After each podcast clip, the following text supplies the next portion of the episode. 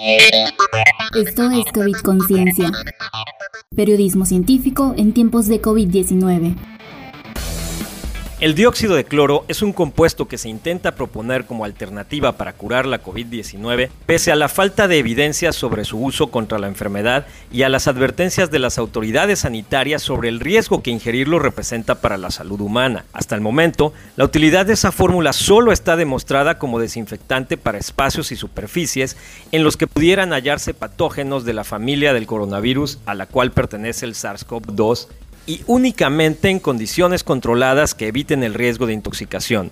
Ofrecido como el nombre de solución mineral milagrosa MMS por sus siglas en inglés o su versión activada CDS, esa composición ha sido señalada por autoridades sanitarias como una amenaza para la salud desde hace una década.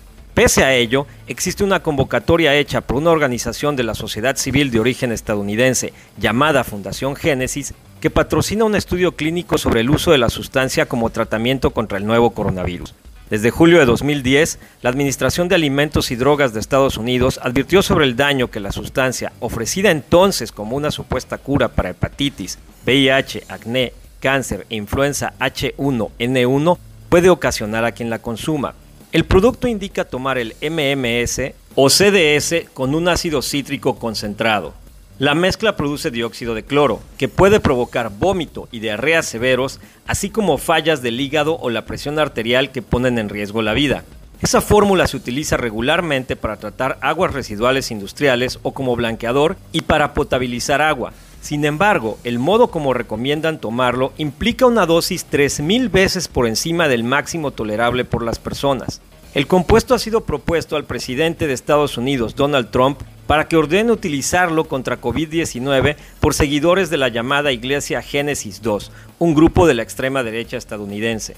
Una organización civil llamada Fundación Génesis realiza un estudio clínico con 20 personas para determinar la efectividad del uso oral de dióxido de cloro para tratar COVID-19 con un protocolo cuestionable. La popularidad de este producto milagro resulta riesgosa en un contexto de urgencia por un tratamiento contra el SARS-CoV-2.